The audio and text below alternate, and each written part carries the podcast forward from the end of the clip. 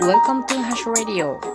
This program is supported by you. ハッシュです。皆さんお元気ですか？今日も非常に暑かったですね。しかも湿度が高かった。私は今日はね、えー、岐阜市の隣にある大垣市っていうとこに行ってきましたよ。なぜなら、大垣市は水の都と言える町で、そこのね、水まんじゅうが有名なんですね。岐阜に来て3年目の夏です。ずっと見逃してきていたんですけど、今日はやっと大垣の水まんじゅうを楽しんできました。皆さんもぜひ水の都、大垣市の水まんじゅうお召し上がりになってくださいね。さて今日はお話ししたいことは、新しいことって不安だけど楽しみだよねっていうお話です。皆さんはね、最近新しいこと何か始められましたかね？私ね、最近ね、自分の周りの人からたくさんこの新しいことを取り込んでるっていう話を聞いているんですよ。例えばね、あの、各地のマルシェにね、一人で出店してね、で、自分で作っったものを販売している友人とかね、この人本当にあちこち行っててね、素晴らしいなと尊敬しています。で、それから他の友人もね、あの自分が立ち上げたブランドの着物があるんですけれども、これをね、あの大阪は梅田の阪急百貨店百貨店でね、なんと期間限定のポップアップ出店するっていうことでね、うわ、すごいなって思うんですよね。彼女は今すごい大きな不安とか準備で追われてると思うんですけれども、だけど、これはやっていきたいって強い意志があります。本当にすごいと思う。で、今日友達から、他の友達から連絡があったところだと、その友達は最近中国にあの、2ヶ月滞在するっていうことで連絡をくれて、で、中国語を勉強してき、ちょっと自分で勉強していただけでもわからなすぎて、あの、中国で学校に通って中国語を、ま、学んでいるよと教えてくれたりね、あの中国の写真とか動画も見せてくれたり、めっちゃ面白いですね。で、あの、このラジオトークの中で今日、あの、やりとりをして聞いた方のお話だとね、9月から新しい仕事、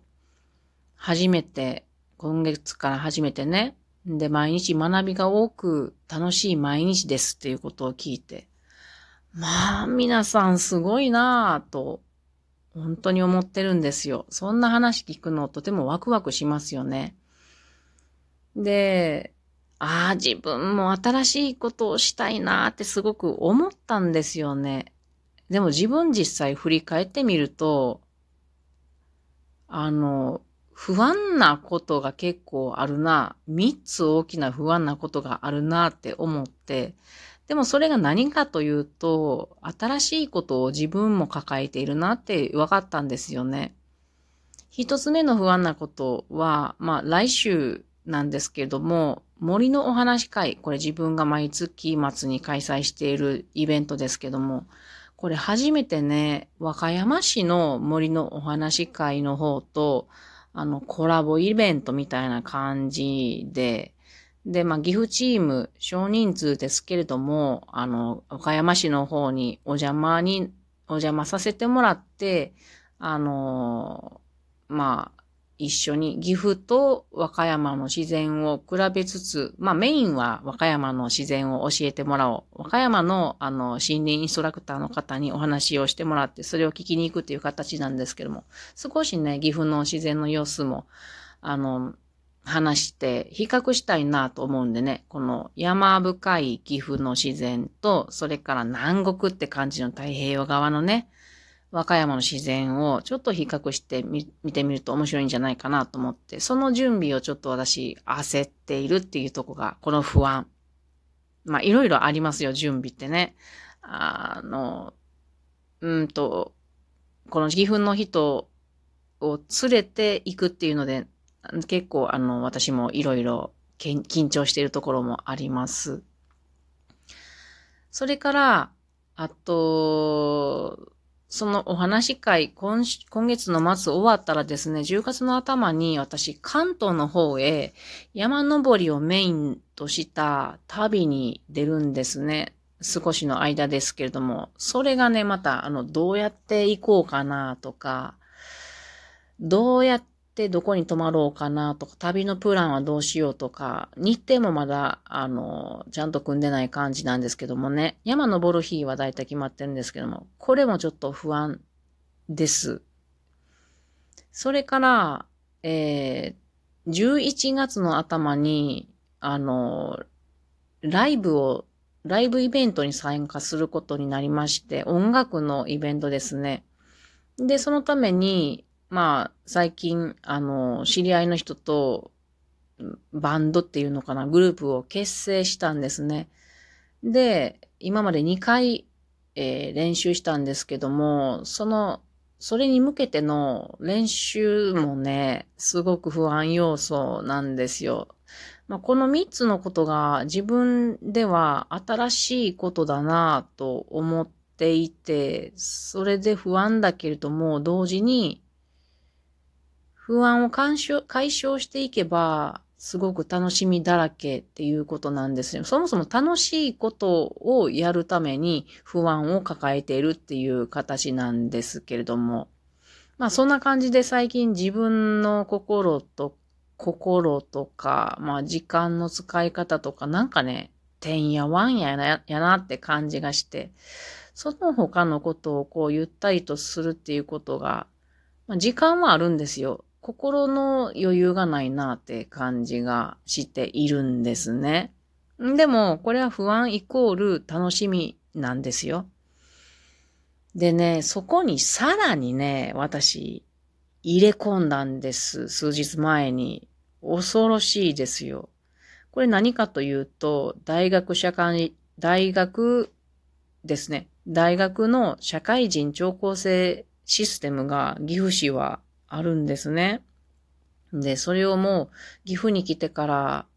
前期後期3年間受けてきてるんですよ。で、その申し込みが今なんですね。で、後期で一番興味があるものがフランス語でした。でもね、このように私、不安要素の、まあ、やらねあかんことが3つぐらい抱えてるんで、悩んでたんですよね。もう、いや、無理じゃない？無理じゃないってね。無理でしょ。これね、悩んだネックっていうのがあるんですよ。まず一つ目に、週2回行かなければならないんですよね。普通は週1回1コマなんですけれども、なんか短期戦みたいな感じでね。なので週に2コマあるみたいなんですよ。先日確認したんです、大学の方に。そしたら2コマだったんですね。週に2回大学のコマ取るの結構きついんですよ。今までね、取ってたことが何回かありますが、それぞれ、あの、予習、復習ってするの結構きついんですよね。だからこれはネックだなと思って悩んでいる。それからですね、授業のあり方が、まあ、フランス人の先生が教えてくれるんですけども、基本的に4人グループぐらいで話すのをメインにするみたいな感じでね、え、これ、学生さんに混じって私、また話すスタイルですねって感じですよね。これ皆さんどうですか？あの、私47歳ですけども、そんな、あの、フランス語わからないですよ。昔習ってましたけれども、第二外国語として、全く覚えてないですね。全くと言ったらそうになる。数ぐらいは言える。自己紹介ぐらいは言える 感じなので、全くではありませんが、まあ、ほとんど忘れてます。そんなね、あの、20代の頭がすごく働く学生さんの中に入って、私、話せるのかなっていう不安ありませんか？普通に考えて。ドキドキしますよね。まあでもこういう系のドキドキ私案外好きなので、まあね、前期もね、うん、そんな感じで学生さんの中に入って英語でこう話すみたいなのやってたですからね。まあそこはなんとかいけるかなとも思いつつもドキドキしますよね。しかも英語じゃないしね。それからもう一つのあのネックとなっているのが、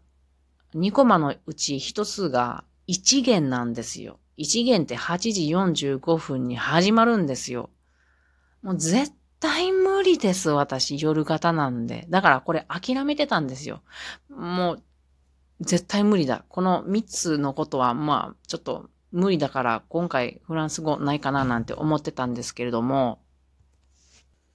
でもね、この機会を逃したら、後で後悔しそうだなぁともやっぱり思ったんでね。それから、その1限8時45分から始まるのには、家を、あの、多分、私自転車で行くと思うんで、7時40分ぐらいに出やなあかんのですね。絶対無理なんやけども、まあ、夫に言わせると、それに向けて生活したらいいんじゃないかっていうことを言われたので、死にそうになるけれども、じゃあそれで行くかって思ったので、うん、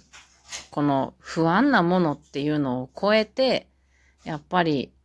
楽しいところを取っていきたいなって思ったので、このフランス語週に2回受けることに決めて申し込みました。ちょっと拍手しとこうか。いやはや、なんとなるんでしょうかね。私、潰れそうな気がしますが、まあ、こんなこと入れ込んでってね、あの、自分を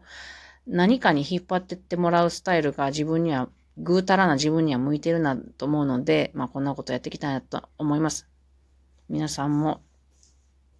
どうでしょう？